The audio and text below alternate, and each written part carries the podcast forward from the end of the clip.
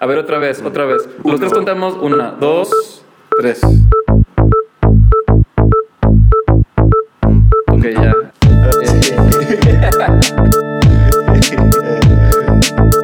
Hola, mi nombre es Miguel Melgarejo Y yo soy José de Lao. y en este programa Ah. sacamos el diseño. Fuera de contexto. ¿Qué, qué pasó? Pues nada, fui a comprar vitaminas y en la cola para pagar la cajera me, me dijo pues la frase de, de las personas que les gusta mucho ver la televisión, como de, tú eres artista, ¿verdad? No me mientas. Lo sé porque tienes la misma voz de cuando eras chica. Entonces, ese comentario fue muy raro porque no, no sé, no puedo pensar que tengo la voz de nueve años, ¿no? O sea, sería un problema pensar que hablo como un niño de nueve años. Pero insistió en que mi voz era idéntica a la misma y que mi voz no la había olvidado. Y pues fue muy, pues muy simpático. y ya. Eso me pasó. Pues bienvenidos a todos. Estamos aquí sentados hablando con la señorita, señora, no sé cómo se Señora. Señora. señora Marisol Centeno. Muchas gracias por estar aquí con nosotros, Marisol. No, pues gracias. Me divierte y emociona platicar con ustedes. Este, pues ¿por dónde empezamos, José? Hay tantos temas. Pues digo, yo ya conozco mucho la historia de Marisol. Ajá. Entonces, por un lado, pues puedo decir que está interesante. Ajá. Pero yo creo que a mí lo que nos gustaría que nos platicaras, Marisol, es como, pues justo esta... Porque para muchas personas es difícil volver a empezar. ¿No? Y este... Y tú tienes esta experiencia de... De haber empezado de cero, ¿no? Y de tal vez de renunciar a un sueño y luego evolucionar y crear otro tal vez igual o mucho más fuerte. Entonces yo creo que eso es lo que nos gustaría platicar en este episodio. Sí. Entonces, platícanos, o sea, un poquito antes de siete años, ¿cómo te describías a ti misma? Como, no sé, yo digo, yo soy José y soy diseñador. Miguel diría, yo soy Miguel y yo soy...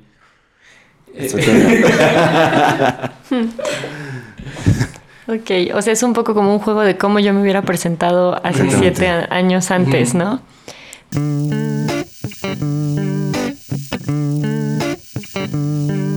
Pues sí, soy Marisol, eh, soy actriz y pues eso definitivamente hubiera sido como la frase más importante de, de mi presentación, que era actriz. Y posiblemente había otras cosas que siempre han estado conmigo, como me gusta pintar, me gusta dibujar, me gusta mucho la música, bailar, pero sin duda como la posibilidad de interpretar era lo que más hablaba sobre mí. Ya. ¿Y cómo empezó? Así vamos hasta atrás. Ok, pues es, es, es muy, es, no sé, es muy raro porque en realidad como muchos actores yo era otro cliché de niña en la que era pues como la hija que cada que podía podía hacer como el teatro para los vecinos, eh, me encantaba eh, disfrazarme. Y no era solamente que fuera a comprar disfraces de las tiendas, sino que me gustaba ir a buscar en el closet de mi mamá, de mi abuela, o todo aquello que cualquier vecino me pudiera donar extraño que tuvieran, como que sabían que la niña del número 10 podía recibir todas las donaciones y con eso me hacía pues como mis vestuarios. Eh, tuve una época como, yo creo que de haber tenido 8 o 9 años que me fascinaban las pelucas y a los Reyes Magos o cualquier persona que me quisiera dar un regalo yo les pedía pelucas y pelucas buenas, no de peluquitas de brujita, o sea, me gustaban pelucas con corte como Silvia Pinal o como algún corte en particular y tenía eso en mí, como que me encantaba eh, hacer personajes y jugar en ellos.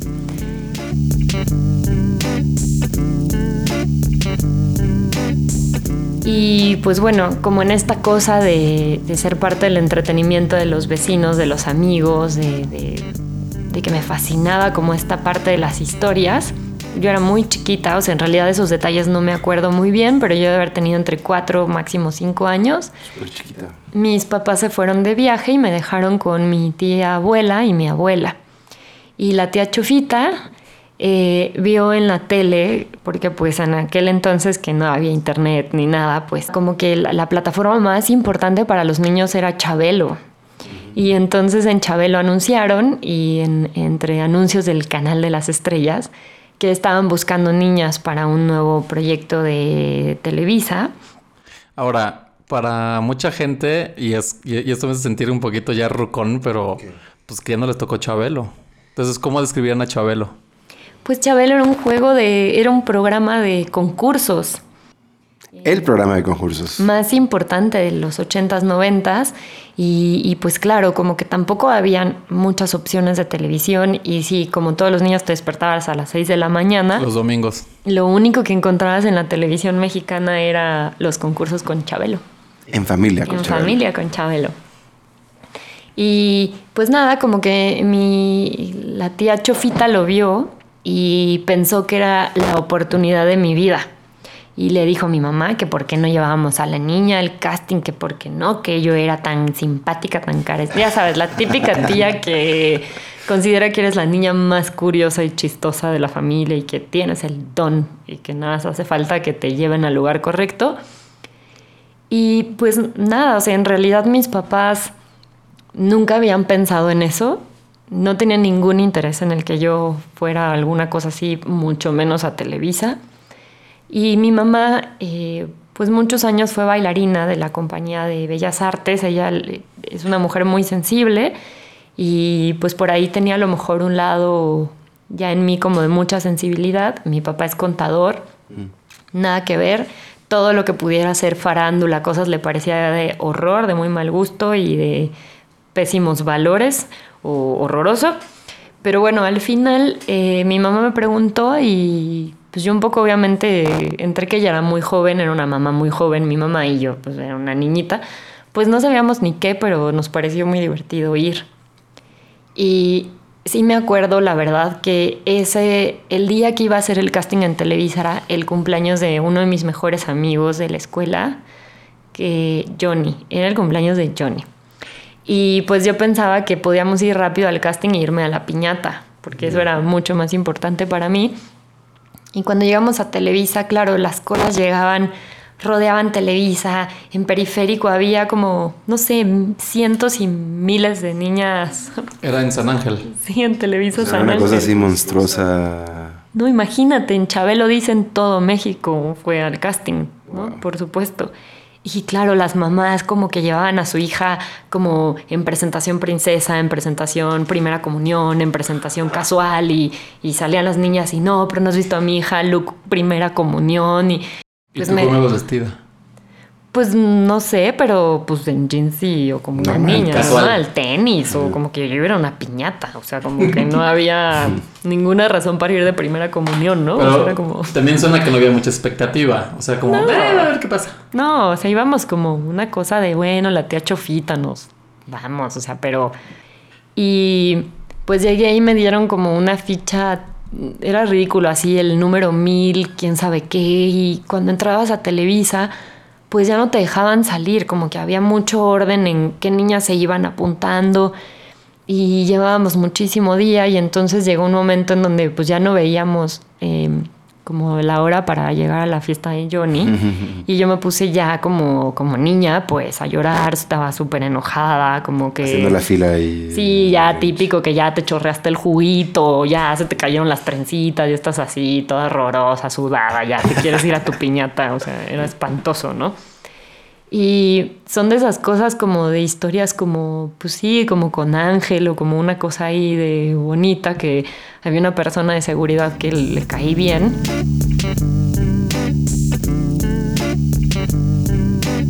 Y de esas cosas como muy extrañas que me pasaron de la cola hasta adelante porque les caí bien, ¿no? O mi mamá.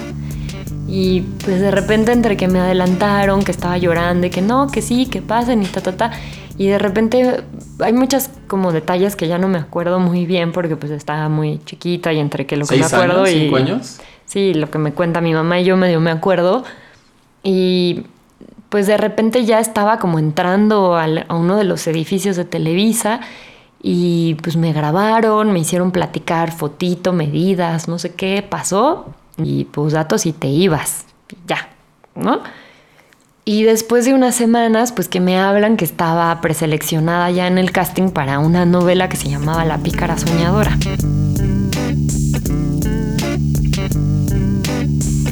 Y pues como que en realidad, la verdad, mi mamá y yo, no te- nadie sabíamos en realidad a qué íbamos, no teníamos ni idea de qué iba a pasar. Yo nunca vi telenovelas en mi infancia no veíamos casi telenovelas, o sea, era como algo que en realidad era como bastante lejano a un sueño personal en particular hacer telenovelas.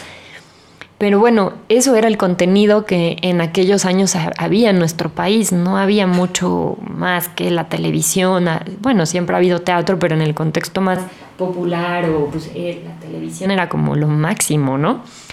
Y pues empecé a hacer un casting y era una locura porque en aquel entonces estaba muñecos de papel y, y como telenovelas que a nivel cultural pop, digo, a lo mejor habrá gente joven que me está escuchando que no tiene ni idea de qué estoy hablando, pero todos los que crecimos en los 90, claro que supimos eh, de- como de algunas novelas o por lo menos las chavas o Muñecos sus de papel fue cuando se conoció Ricky Martin después de menudo, ¿no? Claro, o sea, eran como, fue como un proyecto en donde muchos artistas hoy pop consolidados, así justo Ricky Martin, este, pues se dieron a conocer en México en un contexto muy popular.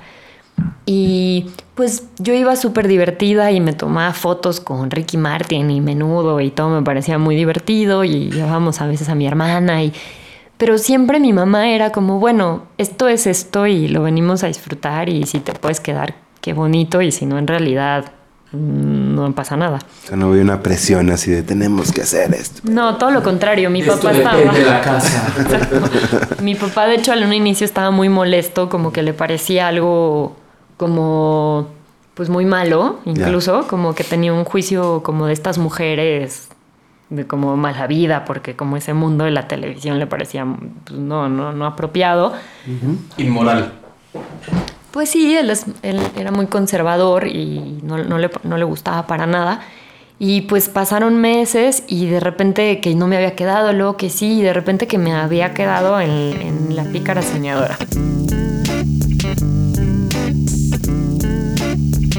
Y, y, pues empezamos a trabajar primero en el Sears, que en aquel entonces era como una tienda departamental, pues de prestigio, ¿no? Como que solo había eh, Suburbia y Sears, entonces Sears era así como wow, ¿no? Y, todo se grababa en esa tienda departamental y se llamaba Sares Rothschild y estaba Mariana Levy y me mandaron a hacer como unos vestidos de princesa para las cortinillas de la pícara soñadora.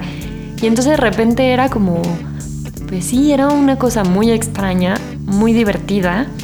Y pues de las primeras veces que fui ya Televisa a los foros, o sea, Televisa en realidad, eh, pues sí, es una empresa, era impresionante, o sea, su taller de vestuario era infinito y tenían montones de costureras y sastres y bodegas hermosísimas de vestuario.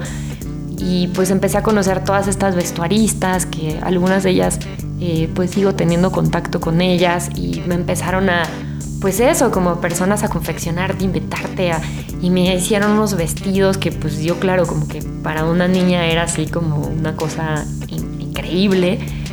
Y pues así empecé eh, siendo la novia del pollito y, y pues, eh, pues no sé, era muy extraño porque en realidad esa novela sí fue en su momento como una imagen popular colectiva de los noventas en, en México. Y pues ahí empecé. ¿Cuánto duró esa, la grabación de, de esa novela? La verdad, ya no me acuerdo bien, pero supongo que como unos seis meses ha de haber durado.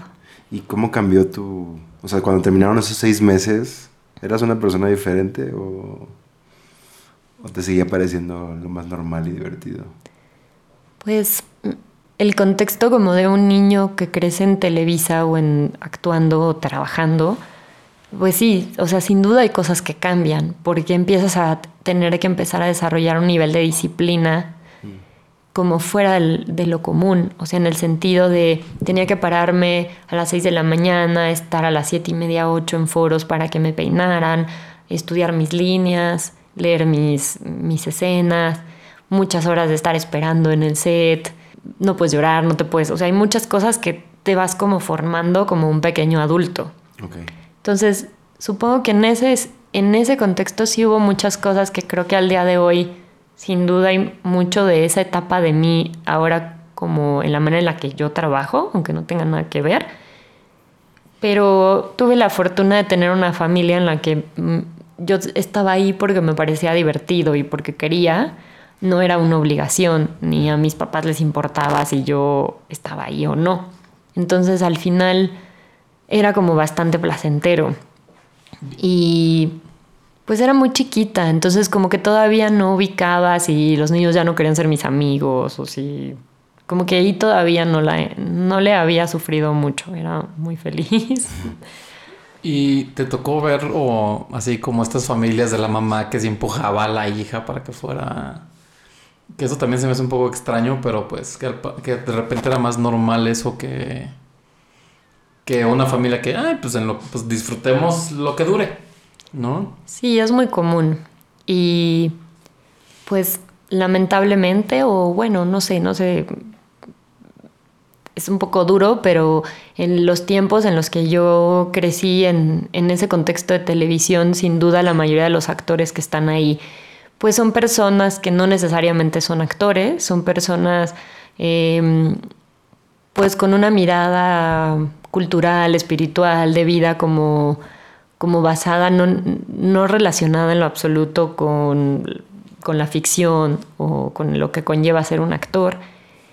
Y sí eh, hay un nivel socioeconómico en donde en algún momento ven como una oportunidad o un sueño eh, pues como extraordinario que su hijo esté en la televisión y por supuesto una posibilidad económica muy fuerte. Entonces yo te podría decir que de 10 niños, 8 estaban ahí también sin duda porque eran niños que les gustaban o que eran talentosos, pero porque había un empuje mu- muy importante de parte de sus papás para tener eh, economía familiar.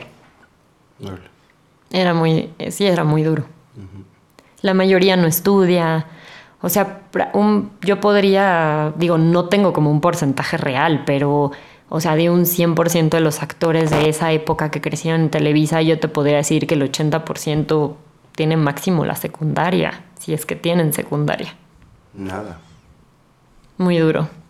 Pero que son niños que pues están ahí como buscando su momento de estrellas y que de pronto crecen pero nunca estudiaron y que pues a lo mejor estudiaron en el CEA de Televisa, pero bajo como un pues incluso como pues creo que ahora en el contexto en el que hay Netflix, que hay tanto cine, tanto teatro como otras plataformas mucho más abiertas para todas las personas, podemos empezar a descubrir eh, como los, ¿cómo decirlo? Como los estilos o tipos eh, de interpretación o lo que conllevaría ser en realidad un actor, no un artista de la televisión, ¿no? Hay una gran diferencia, ¿no? Cuando la gente aquí dice artista a actor. Sí, que por ejemplo en mi caso para mí, la verdad ahora que han pasado los años, creo que fue una cosa increíble poder haber sido una niña actriz por muchas razones, pero sin duda cuando decidí ser una actriz, una actriz, pues como que la cruz de la parroquia de la televisión infantil me muchas veces me metió el pie y fue muy difícil que gente me diera oportunidad de actuar. Ok, pero acaba la pícara soñadora y luego siguió como tu relación, ¿no? Con Televisa y todo esto. Sí, bueno, yo estuve mm, pues como hasta los 12 años, bien en, De los 4 a los 12, de digamos. los 4 a los 12, Es un ratote. muchos años, sí. Y creo que también en algo que fue, pues sí, ahora que lo pienso, creo que fue muy bueno, es que en aquel entonces no había SEA infantil, el SEA era la escuela de actuación de, la empresa. Y creo digo, creo que fue, fue muy bueno porque entonces yo tuve la fortuna de que Televisa me diera muchos workshops o clases o coaching de gente pues muy picuda, ¿no? O sea, Odicio Bichir, gente pues maravillosa, fueron mis coach de niña. Entonces era como si yo hubiera empezado en cierta forma, pues sí, a prepararme en el set, pero también tuve la fortuna de conocer a muchas personas que fueron mis maestros y, que sin duda, gracias a ellos, a pesar de estar en un contexto muy comercial y, y pues sí, en, ciertamente también podría ser superficial a nivel actoral, ¿no? O como de, de historias o tuve la fortuna de encontrar actores increíbles, ¿no? Y que, y que en aquel entonces pues también eh, pues hacían telenovelas porque era pues lo que les permitía hacer teatro o lo que les permitía hacer otras cosas, ¿no? Entonces eso fue muy bonito en mi infancia. Creo que también conocí a gente extraordinaria y mi mamá y, gente que me apoyó mucho ahí, como que cuidó mucho el tema de, de nuestra infancia, o sea, en Televisa, cuando grabé Agujetas de color de rosa, que fue como la novela sin duda como más importante que hice en mi infancia, pues teníamos hasta un cuarto, o sea, como unos lockers con juguetes, este, tenía como, me daban oportunidad de patinar, llevar mi bicicleta, entonces en los pasillos como que pues, siempre estaba yo como patinando y pues haciendo relajo y un poco desmadre. Y, fue padre, ¿no? En algún momento pues me tocó hacer algún refrito de Carrusel de las Américas, el Carrusel de Niños, dice Carrusel de las Américas. Y pues éramos un montón de chamacos, ¿no? Y la verdad sí teníamos un ritmo de vida duro porque pues teníamos un horario como, o sea, en, en Televisa es como un horario de gobierno, tienes hora de entrada, no tienes hora de salida. Y podíamos grabar el tiempo que se necesitara. ¿No? Lo que se tenía que hacer, tú tienes que estar ahí. No eso de que las ocho horas, o sea, no es como en Estados Unidos que hay los niños máximo seis horas y con breaks cada hora. Y en México eso no existe. O sea, no hay manera. Trabajas durísimo. Y a pesar de eso, como que era muy divertido porque éramos pues montón de niños. Y, y, fue, pues, pues era muy divertido. Teníamos como unas nanas ahí, entertainers que llegabas a un cuarto y estaba lleno de juguetes y de pues como juegos de mesa y pintábamos. Y, la verdad tengo recuerdos de mucha diversión y de amigos que en su momento fueron mis, pues, mis grandes amigos porque era con los niños que yo estaba todo el día, ¿no? ¿Ibas a la escuela en ese entonces o solo era la parte de...? Pues mis papás nunca me sacaron de la escuela fue un reto porque pues en realidad había muchos, muchas semanas en las que no asistía a la escuela, digo la verdad. Pero mi mamá, después de dejar el ballet, eh, pues era maestra de primaria. Mm. Y creo que eso fue para mí un factor de mucha ayuda, porque mi mamá pues recibía como las guías de la escuela y cada X horas al día me ponía con ella a estudiar. O sea, yo tengo recuerdos como hice una novela histórica que también quise mucho a los ocho años que se llamaba Clarisa. Y me acuerdo que mi mamá como que les daba las tablas a todos y entonces todos me preguntaban como, ay Marisol, cuatro por uno, cuatro por dos, cuatro por... y todos, pues la producción, como el equipo de la producción, me ayudaban a aprenderme las tablas de multiplicar. Y pues no era fácil. Em, tenía que ir luego a, Toluca, a la CEP, a presentar mis exámenes a la CEP. Eh, sí había como conflictos, evidentemente, a veces con los directores o gente en las escuelas, porque me apoyaban mucho, pero pues sí, en realidad iba muy poquito a la escuela, sobre todo cuando estaba en agujetas. Fue una novela que duró mucho tiempo, o sea, más de un año, yo creo. Wow. Y y, trabajaba un montón y en aquel entonces también entrenaba para aprender a patinar. Iba a clases de canto, al coaching de actuación, a la escuela. O sea, realmente tenía un ritmo de vida pues, muy duro. Sí. ¿Y, cómo fue? O sea, ¿notaste cómo las personas te trataban diferente al reconocerte o algo así? ¿Cómo es eso? Sí, eso es, no sé, luego cuando platico esto a lo mejor la gente no pensaría, pero hay un lado de mí como bastante, mm, la palabra no es tímido, pero soy bastante mm, reservada. Aunque pareciera que no, como que sí lo soy. Y pues de niña, la verdad, sí hubo etapas como un poco extrañas, porque como te digo, mi familia no era el perfil de la familia mexicana que consumía las telenovelas y que a lo mejor era fan de Lucerito, o sea, como que éramos todo lo contrario.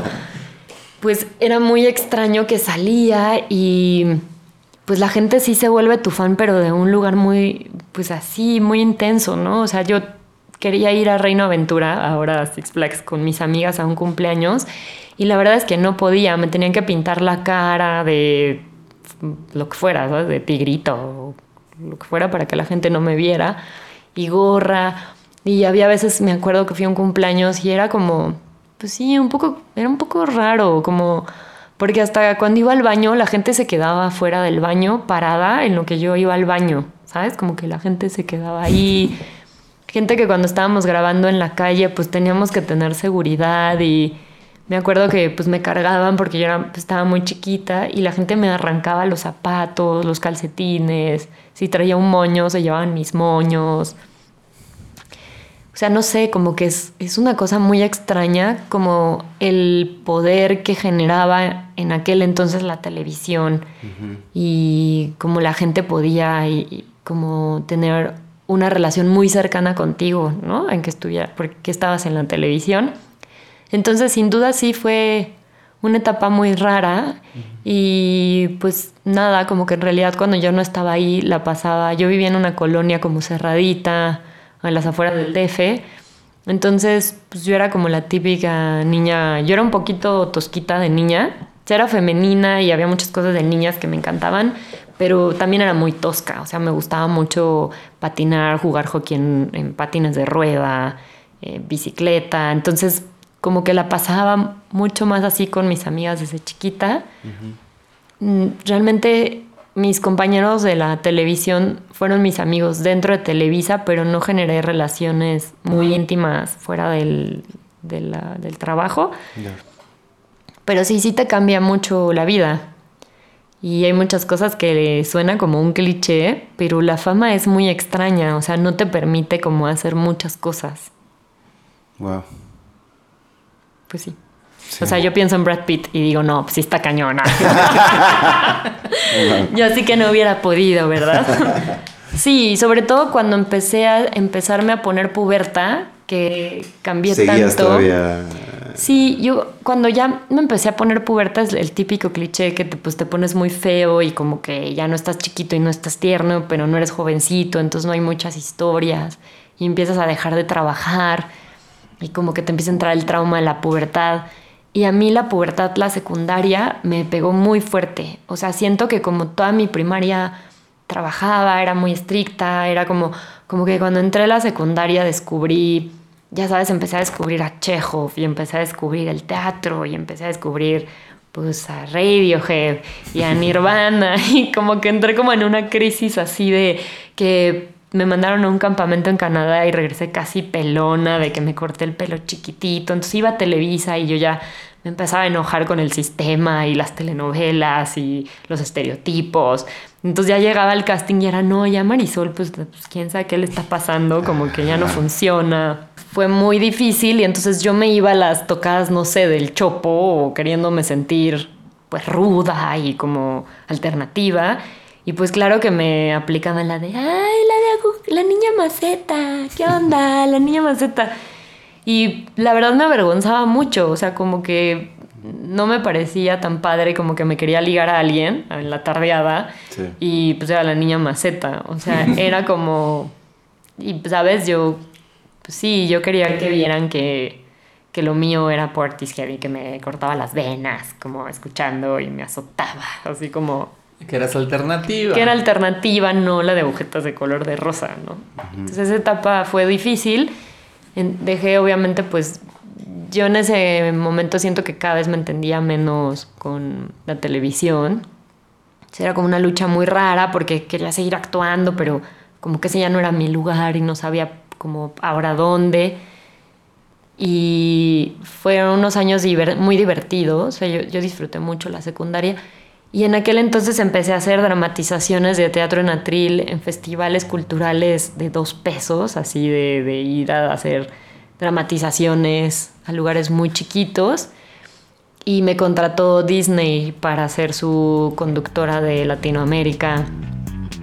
Eh, y yo llevaba como la conducción de los programas de ediciones especiales, o sea, por ejemplo, cuando. Ay, qué ruca, pero. cuando presentaron. Toy Story, la primera, o sea, uno. Y tú salías ahí como. Yo presentaba a. Woody y como a Buzz Lightyear y inauguraron un nuevo parque, o si era Halloween. Pero, pero te trataban increíble, ¿no? Cuando iba... Porque Disney, eh, digo, no entiendo, pero sería algo totalmente separado de mm, Televisa, Sí, ¿no? Es otra cosa. Es otra cosa. Ya. Sí, yo muchos años trabajaba también para Univision. Este, este sonido es no, es... no es efecto especial. Sí, yo también muchos años eh, empecé a trabajar en Univision a la par de Televisa. Y hubo una época que tenía un programa muy divertido, la verdad, en, en Don Francisco. ¿Conociste, Don Francisco. ¿conociste a Don Francisco? Claro. Y yo tenía una, una barra en donde los niños mandaban sus cartas para narrar sus problemas. Oh, wow. Yo los platicaba con niños y los actuábamos. Y era como un casos de la vida real para la barra infantil. Ajá. Y era muy bonito, porque en realidad había como, pues cartas, había un capítulo que me encantó de una niña que escribía que odiaba usar pantalones, no, que le encantaba usar pantalones y su mamá la obligaba a vestir vestidos, Ya. siempre. Y otros casos de, claro, como los papás divorciados, eh, llegó mi hermanito, no me pelan, eh, voy a una escuela que no me gusta. Y, y me divertía muchísimo. O sea, tuve un crew y compañeritas actrices y productores increíbles en Miami. Y allá, pues al final con Ley Gringa, pues tenías unos horarios de trabajo increíbles. Entonces era como que trabajaba unas horas y luego me iba a pasear con mi mamá, literal, o llevaba a mi hermana. ¿Esto cuántos años tenías más o menos? Mm, Cuando empecé a trabajar en Miami, empecé como desde los 9, 10. Ok. O sea, a la par, muchos años trabajé con ellos. Y cuando entré al, a, ya a Disney, eh, pues yo estaba pues pubertita, como de 12, de los como mis 12 a 14, trabajé en Disney. ok. Puede ser que empecé desde antes, pero ya mi cierre fue en la más llegando casi a la secundaria. Y, y, digo, me imagino que cuando, cuando empezaste a contar era como una onda de, ah, me parece divertido, veamos qué pasa. Eh, y, pero quizás ya en este momento ya era algo que querías hacer, ya era como una... Yo siento que me di cuenta que quería ser actriz cuando hice Clarisa, que fue una novela que hice cuando tenía 8 años. Porque era una historia, una novela histórica. Hubo un par de años que en Televisa hubo un empuje por apoyar eh, a guionistas como talentosos y arriesgaron un poco más. Y todo Televisa construían sets así impresionantes, vestuario increíble, o sea, la época de Corazón Salvaje y que invirtieron como en contenido eh, pop, pero de mejor calidad. Y Clarisa fue una historia que me tuve un... Antulio Jiménez Pons fue mi director y era un director que en aquel entonces todos le tenían miedo porque era muy enojón y, y retaba a las actrices de televisión y les quitaba el apuntador y gritaba y, y como que medía si te sabías tus líneas, aparte de usar apuntador. Era muy estricto y él fue como el primer director que dije como, wow, esto es actuar, ¿no? Que me, que me retaba, que me hacía aprenderme mis líneas, que me cuestionaba porque hacía cosas así. Y trabajé con eh, Gabriela Roel y como con actores pues, de, de- de- del cine que estaban yendo a la televisión y descubrí que, que era actuar en realidad. Y Alma Delfina, que también es una actriz eh, pues, muy padre, eh, me regaló mi primer libro de Stanislavski. Un actor se prepara. ¿Cuántos años tenías cuando tenías ese libro? Ocho años. Pero bueno, me imagino que te abrió una cosa así. Claro, era como entender como de dónde venía la actuación y el naturalismo y el, o sea, como pues la escuela rusa y ya era como otra cosa, ¿no? Y aunque si bien en Televisa pues no siempre funcionaba así, ¿no? Como que ahí como que descubrí de qué, se, de qué iba a actuar y que podías interpretar la vida de otros y ser la voz de otros y llevar historias a las personas y pues sí, y como transformarte y, Eso me... Y pues en este personaje que era de época, me acuerdo que todas las noches me tenían que poner anchoas para al día siguiente llegar al set con mis caireles. Anchoas. Ajá, como unos rollitos con moñitos que se ponían las mujeres en la época. Bueno, ¿no? Antes. Y solo llegaba al set y me retocaban como con unas barras de metal caliente, como lo hacían antes, y me los metían en el pelo para que me quedaran mis caireles muy bien, ¿no? Wow. Entonces usaba calzones largos, o sea, como ropa interior larga, o sea, había como toda una cosa de creación de personaje que me, me gustó muchísimo. Entonces ahí fue cuando en realidad entendí que estaba yendo a actuar. Muy bien. Creo que sería bueno como dar un break. Bueno, y nada, regresamos en un momento con la siguiente parte de la historia de Marisol Centeno. Estamos de regreso en su programa favorito, fuera de contexto. este. Ok, Marisol, nos estabas contando un poco como de tu etapa de niñez, casi pubertad, ¿no? Sí. ¿Y qué pasó después? ¿Querías ser actriz? ¿Qué hiciste? Pues sí. eh, Con, con los libros de. ¿Cómo se llama? Stanisław. Sí, No, no, Ni siquiera lo puedo pronunciar. Bueno, pues. Claro, como que en la secundaria yo me rebelé, ¿no? Y, y siento que disfruté muchísimo estar con mis amigos y como desconectarme de todo, ¿no?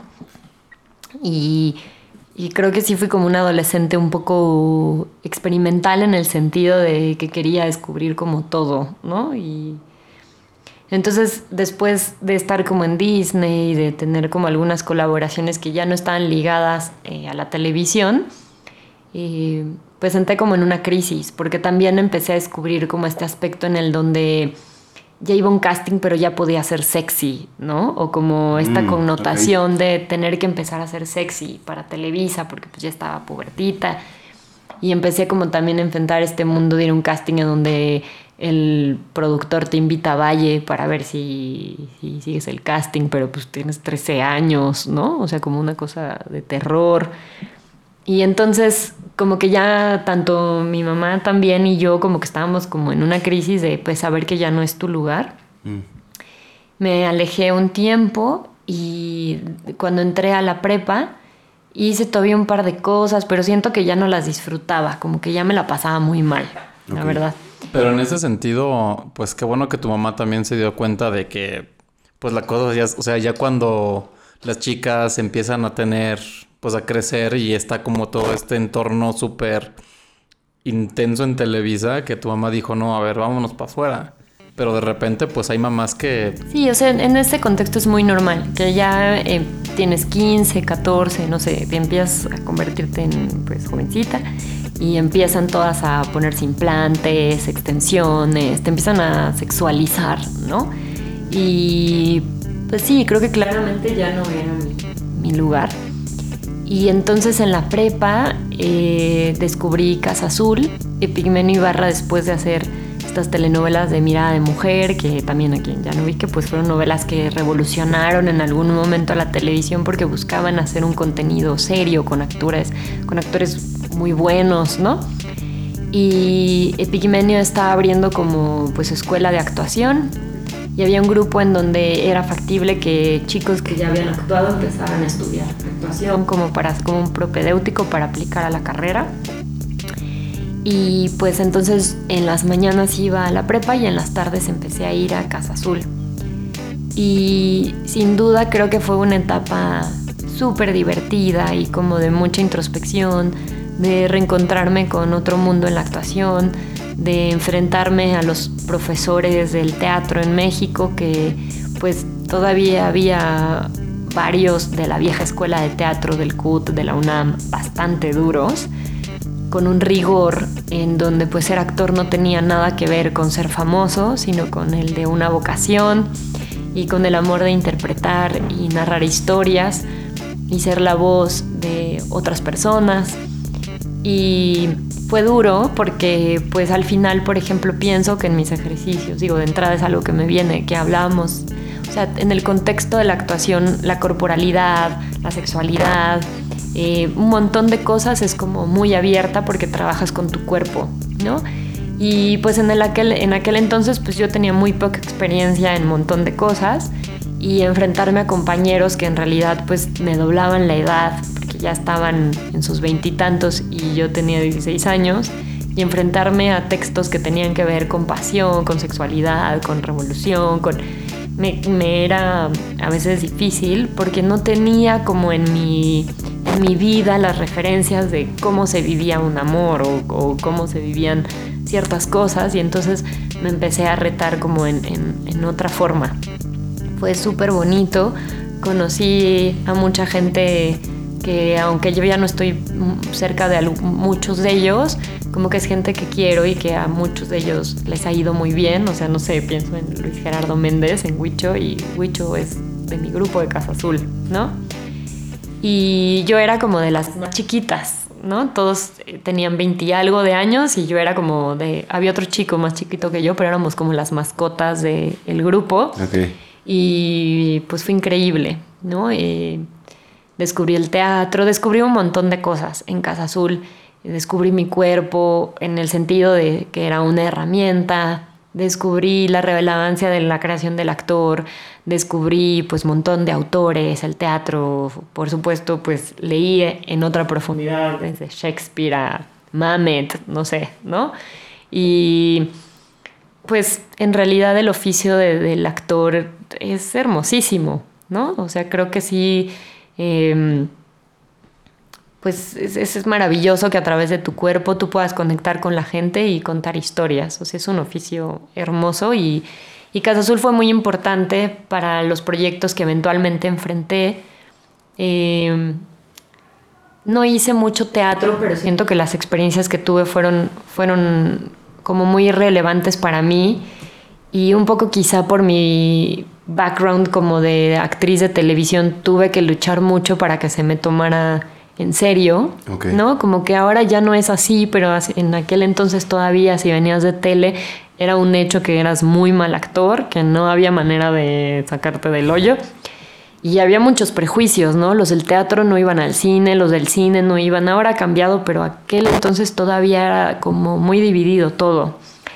Y y ahorita parece de que pues lo que caiga, ¿no? Si es una serie, si es... Está bien, porque un actor creo que debe de, Digo, hay actores que se especializan en un ámbito y es muy bien. Sin embargo, creo que un muy buen actor debe de poder amplificar o expresar conforme el medio en el que esté actuando, ¿no? Y también hay más libertad de saltar de plataformas, ¿no? Porque antes Televisa te vetabas y te metías en otro proyecto o... Yo trabajé en Canal 11 y estaba vetada de, de todas las televisoras y si promocionabas tu película en una televisora, la otra te vetaba y era como un problema todo. Y pues de pronto como que para mí fue muy natural que brincar al cine, ¿no? Ya de Casa Azul. De Casa Azul. Como que siento que para mí fue más, más natural, ¿no? Como fue como se puso y, llegué al cine. Y en el cine pues eh, sí, sin duda viví experiencias súper bonitas. Hice varios mediometrajes y cortometrajes cuando todavía estaba estudiando. En, en Casa y Prepa. Exacto y cuando salí, que todavía me eché como un rato más ahí, y em, era como pues cumplir con estas historias de hacer un cortometraje de tres pesos del CCC o del CUEC y trabajar con los de la UNAM y hacer un corto en donde comes chetos y cervezas, pero estás haciendo cine de arte y, y como que esa esa sensación como casi punk de que tú eres parte como de cambiar la historia del arte y, no y como pensar si un día vas a salir desnuda porque pues un desnudo es como sabes como que había un montón de estas pues sí momento romántico muy revolucionario que tiene la gente cuando eres joven y artista o como creo que eso fue sin duda algo muy importante y que no hubiera vivido si no hubiera ido a la escuela de teatro y no me hubiera apasionado de esa manera y, no hubiera conocido a estos personajes tan excéntricos y tan diversos con los que conviví al estudiar teatro y actuación. Y pues nada, mi primer largometraje fue La Última Mirada con Patricia Arriaga. Escuchen el episodio de la tele de Patricia. Exacto. Ahí está. Y pues fue una experiencia muy bonita. O sea, yo a ese proyecto le sigo guardando muchísimo cariño porque hoy amigos muy cercanos los conocí en ese rodaje y fue como de los primeros proyectos en donde también eh, como que creé, crear a, a May, que era mi personaje con Patricia, fue exquisito, ¿no? Y como que todo lo que había estudiado en la escuela lo pude como experimentar con ella. O sea, fue esta primera vez de decir, esto se puede hacer verdad. Claro, y había como todo un mundo de caracterización y de, pues, yo en aquel entonces tenía el pelo muy cortito, bueno, como lo sigo teniendo corto, pero tenía muy corto, y me tuvieron que poner cortinas y extensiones, y era como, pues todo, crear todo un mundo. Y Patricia tiene como un ojo eh, como de atmósferas femeninas muy particular que se, que se plasmaban en la dirección de arte también, en el vestuario y que poder dibujar una historia con ese mundo fue una cosa muy bonita. Y pues, no sé, fue muy emocionante. Eh, hice como un eh, semidesnudo parcial, ¿no? No era un desnudo total, pero para mí fue como eh, una experiencia, pues sí, muy fuerte, ¿no? Porque te, te enfrentas como a esta parte de, artista, como de no juicios, pero claro que te preocupa mucho el juicio de todos los que te van a ver, desde tus compañeros de la prepa, este, tu papá, ¿no? Como, como todo lo que no era mi círculo de artistas o de actores, había como pues bastante nervios, ¿no? Como de esa experiencia y, y no sé, fue como en general maravilloso. Es una historia sobre un hombre, un pintor que va a perder la vista y que en algún momento solo puede ver el color rojo y azul antes de quedar ciego y él decide cuál va a ser la última imagen que va a tener antes de quedarse ciego. Entonces May, que es mi personaje, y el pintor tienen como un encuentro muy importante en donde en cierta forma cada uno encuentra como la libertad eh, conociéndose, ¿no? Y mi personaje es una chica que en algún momento bajo su contexto es obligada como a caer en un prestíbulo. Pero es como, no sé, fue un, fue un sueño trabajar ahí, la verdad lo, fue muy bonito y, a la fecha me sigue gustando muchísimo esa película. Y también con Patricia hice otra película que nada que ver para Disney. Bueno, era como una coproducción con Altavista, que era Disney en México, que se llamó eh, Bacalar y era como una historia alrededor de la trata de el robo de lobos y trata como de, no sé, se trata del tráfico de, de lobos en México. Ah. Y fue una película como muy distinta pero muy divertida. Y pues hice fecha de caducidad, que esa película sin duda creo que también fue como de las grandes experiencias que disfruté mucho como actriz. Y trabajé también pues con Damián Alcázar, que sin duda como que bueno, es como pues algo importante para el contexto del cine en México, ¿no? Es un personaje pues muy importante y que trabajar con él fue muy lindo y con la señora este, Ofelia Medina.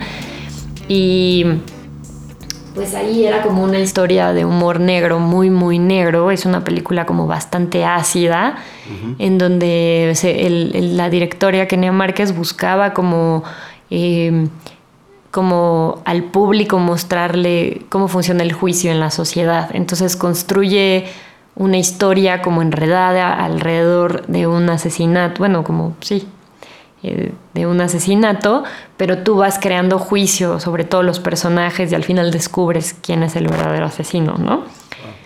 Pero fue un personaje en donde también Kenia me ayudó a dibujar increíble el personaje, o sea, me- no me dejaban luego hasta lavarme el pelo para que estuviera como muy grasosa. Me compró ropa interior enorme, como súper matapasión, como para que yo entrara como en estos conflictos de no sexualidad o no erotismo en mí. y no sé, fue un personaje que me, me chupó, o sea, no sé, es como este cliché en el que entré tanto como en la vida de Mariana y en estas historias, que era un personaje súper cansado, ¿no? Como que vivía un poco, me demacré, bajé muchísimo de peso y fue, y fue increíble, la verdad, o sea, me divertí muchísimo. Bueno, para mí que es de la una película que vi y este Y se me hizo muy, como muy interesante de, pues cuando, porque vimos la película en un, ajá, una proyección que hicieron y este, y era la primera vez que iba a ver a Marisol actuar. Y lo que se me hizo interesante es de que súper rápido durante la película como que el personaje que Marisol estaba actuando era totalmente diferente a ella. Oh, wow. ¿No? O sea, como que esa habilidad de, de, no sé cómo se dice, de caracterizar a alguien totalmente diferente. Porque tu personaje en esa película no era como alguien que te caiga bien al final del día. Era alguien un poquito medio... Un poco raro. Ajá, un poco raro y así de que hay momentos que te quedas así como de, ay, qué perra. Y así de... no, y es así como, no sé, se me hace como eso como eh, ese aspecto muy interesante, que tal vez a mí no me tocó tanto, Sí, no. ¿no? Pero este, pero pues sí, o sea, esa como parte de, de lo que decía Marisol de trabajar con el cuerpo y como, no sé.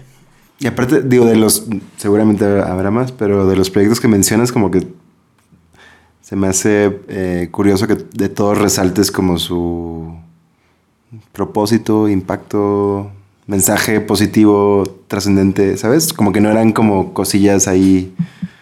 No, "Eh, creo que bueno". la, o sea, al final creo que ya mi carrera actora en el cine fue una carrera pues, pues, mucho más corta, evidentemente, porque pues ya estoy en otro lugar. Pero sí, cuando volteo y pienso los proyectos que hice son proyectos que me gustan mucho y que me hicieron sentir como una satisfacción increíble y que me dieron también la fortuna de ir a festivales y de entrar como en ese mundo que, que yo soñé como en ser parte, ¿no? O como que, como que yo era una actriz cuando estaba, bueno, ya cuando había crecido, como muy arraigada con esta cosa como poética de ser un actor. Como, pues sí, que ahora lo pienso es esta parte como muy romántica que tiene un actor, como de ser un actor serio y contar algo contundente y, y que trascienda de una u otra forma, como que yo tenía como muy marcado eso. Y siento que las películas en las que, que tuve la fortuna de actuar, como que fue algo que pude como vivir o disfrutar. No sé, sí. ¿Y qué pasó? Pues. Ahora, bueno, ahora te conté todo lo muy bonito, ¿no? Pero ahora la parte muy fea, bueno, no muy fea, pero. pues la vida pienso ahora que no solo de un actor, sino como de cualquier artista, un pintor, de un músico, que claro, a veces eh, pues es muy difícil mantener una carrera, ¿no? En tan, es decir, hay tantos actores tan buenos en donde en un contexto en donde en México y, ahora como ah, lo mencionamos hay más, pero en donde hay tan pocos financiamientos para cine y hay tantas pocas películas al año y en donde hay tanto talento pero pocos recursos, pocas salas para el cine nacional o mucha competencia en cuanto a presupuestos con producciones grandes. Eh, hay como al final un poco una lucha a las personas que deciden generar industria cultural en México, ¿no? Y un factor relevante con los actores es que muchas veces no depende de ti tener trabajo, ¿no? A lo mejor, sin duda, un director, un productor es un, un trabajo enorme. Eh, contar con los recursos, una película de pronto muy pobre es un proyecto de 10 millones de pesos. Entonces cuando piensas que antes del mundo digital hacer una película muy pobre es 10 millones de pesos, pues dices, está cañón, pues hacer historias, ¿no? Eh, y en mi caso pienso que mm, sí, empecé a enfrentar una etapa en la que creo que eh, también me empecé a enfrentar con el mundo que empezaba a mezclarse entre la televisión, las series, pero la popularidad. Y es cierto que a falta de recursos a veces el contexto se pone más difícil. O sea, es decir, por ejemplo, puede ser que un director tenga un actor o una actriz que les gusta, pero que no pueda arriesgar en su ópera prima en ellos porque hay que poner a alguien más famoso, porque si no el productor pues ya no te da dinero. O pues metimos la carpeta contigo en cine, pero pues ya ahora hay que poner, no sé, alguien más con un nombre X que funcione, ¿no? Y siento que yo tuve un ciclo en donde, pues sí, creo que empecé a caer como en varias experiencias similares y empecé a tener como un conflicto existencial como, pues sí, ciertamente muy duro. Eh, en algún momento en donde llegué a pues esta posibilidad de hacer series, había como este factor en donde físicamente no llenaba los requisitos que ellos buscaban como para una protagonista de televisión, ¿no? O porque estaba muy flaca. Pues no sé, a lo mejor estar más voluptuosa, este, cierta actitud, el pelo, ¿no? Y pues siento que justo lo que yo les platicaba hace rato, que en la secundaria empecé a construir una personalidad que no necesariamente estaba tan alineada a esos estereotipos, ¿no? Y cuando yo les comento que tengo una cosa como en, ser reservada, o sea, es cierto que en el contexto de la actuación necesitas, pues no ser reservado, o sea, necesitas tener este, este carácter de ir a las este, alfombras rojas y el socialité, y, porque eso detona a lo mejor un montón de relaciones públicas que te brindan trabajo. Y esa parte en mí creo que la verdad nunca acababa como de, de funcionar bien, ¿no? Como que había un lado en mí en el que no me sentía tan cómoda, en donde el manager pues me veía esa huella como de, pues más, no sabría cómo decirlo, si la palabra es tímida o reservado o como no dispuesto. Y empecé a como confrontar un poco esta parte en la que a ciertas cosas en las que sí, en, en realidad me estaba dando cuenta que no estaba dispuesta a hacer o que no se alineaban conmigo para, para lograr algunas cosas que, que pues, a lo mejor se necesitaban o que a mí se me había presentado así, ¿no? Y un poco es como, pues sí, como un artista contemporáneo, un pintor, o sea, es que seguro hay millones, pero pues lograr que la curi te le gustes es súper duro porque no solo eres tú talentoso, hay millones talentosos, ¿no? Y, creo que yo empecé a entrar como en un ciclo ya también como de, de preocupación porque muchos de los directores que a lo mejor confiaban en, mí, pues eran estos productos, pues directores un poco más independientes, con muy poco presupuesto, en donde venían los guiones, pero pues sabías que podía tardar uno o dos años y luego ya filmabas y eran dos años para ver si un año si ya estaban editando y un año para estrenar y entonces creo que unas lecciones muy fuertes era que cuando salían películas que yo había hecho, yo sentía que a lo mejor ya iba a ser como mi momento súper al estrellato. Iba a explotar. Claro, y pasaban cosas muy buenas, o sea, no voy a decir que ir a festivales y viajar y como que no fue bueno, pero parecía como si era volver a empezar y era volver a empezar y como si tuvieras que estar ahí, ¿no? Y... Como que nunca hubo este como big break de un antes y después, sino como siempre esto como... Exacto, como que te iba muy bien con una peli, pero eso no generaba como afianzar mi carrera en el contexto en el que yo quería. Y pues nada, te, también me empezó a entrar esta onda como un poco de miedo, depresión, en donde pues yo sentía que estaba creciendo, digo, seguía siendo muy joven, una, veinteañera seguía siendo, pero claro, como que yo en mi casa había esta cosa de inculcar también el trabajo y de independencia y yo no era como esta chava en casa que mis papás me iban a cuidar y a mantener a ver si ya viene su amarte duele, ¿no? O sea, era como, bueno, o sea, como bien, pero ¿qué vas a hacer? Porque también ahí como que pues ¿para dónde? ¿No? Y y entonces eh, también estaba de por medio como la parte de mis sueños personales, no de actriz, sino de mujer. O sea, es decir, como de, pues me gusta viajar, pero me gustaría estudiar, pero me gustaría un día vivir sola y esto, o tengo ilusión de aquello. Y la vida de artista muy profundo, pues es ruda, porque pues no tienes, no tienes lana, o sea, se te empieza a acabar el momento de la lana, o esta angustia a los castings y y entonces como que era un poco cuestionar si este gran sueño, estos tantos años que yo tenía actuando desde la infancia, si a lo mejor funcionaba o no. Y un poco cuando yo estaba en esta crisis, em, pues con mis papás salía esta onda como de, pues es que sigue siendo muy joven aún, o sea, en realidad o sea, ¿por qué no estudias algo más y vas viendo? Y, ¿En ese momento estabas entre prepa y viendo si estudiabas? O... Sí, ya, ya, eh, ya había salido de la prepa y había como acabado mis... Y ya no sabía como si volverme a echar como todo el trámite de la carrera tradicional del teatro. O... Porque aparte a mí me pasaba que siempre había crecido actuando. Entonces, cuando en Casa Azul era como, bueno, ahora para que sea como el ideal tienes que estudiar, esto y pues si alguien me hablaba para una película, es tan difícil a veces actuar que me iba a actuar, ¿no? Entonces también como esta parte académica más tradicional del teatro era como, no, pues esta le hablan y ya sale corriendo y se va a filmar y regresa y como que tampoco tenía esa parte tan tradicional en mí, ¿no? Entonces hubo un momento que me fui a Montreal eh, fui a tomar cursos, fui a estudiar como técnicas de clown, o sea, como de comedia, que nada, porque yo estaba muy apegada al drama. Bueno, eso fue antes todavía como de empezar, medio entre que filmaba y así había pasado antes.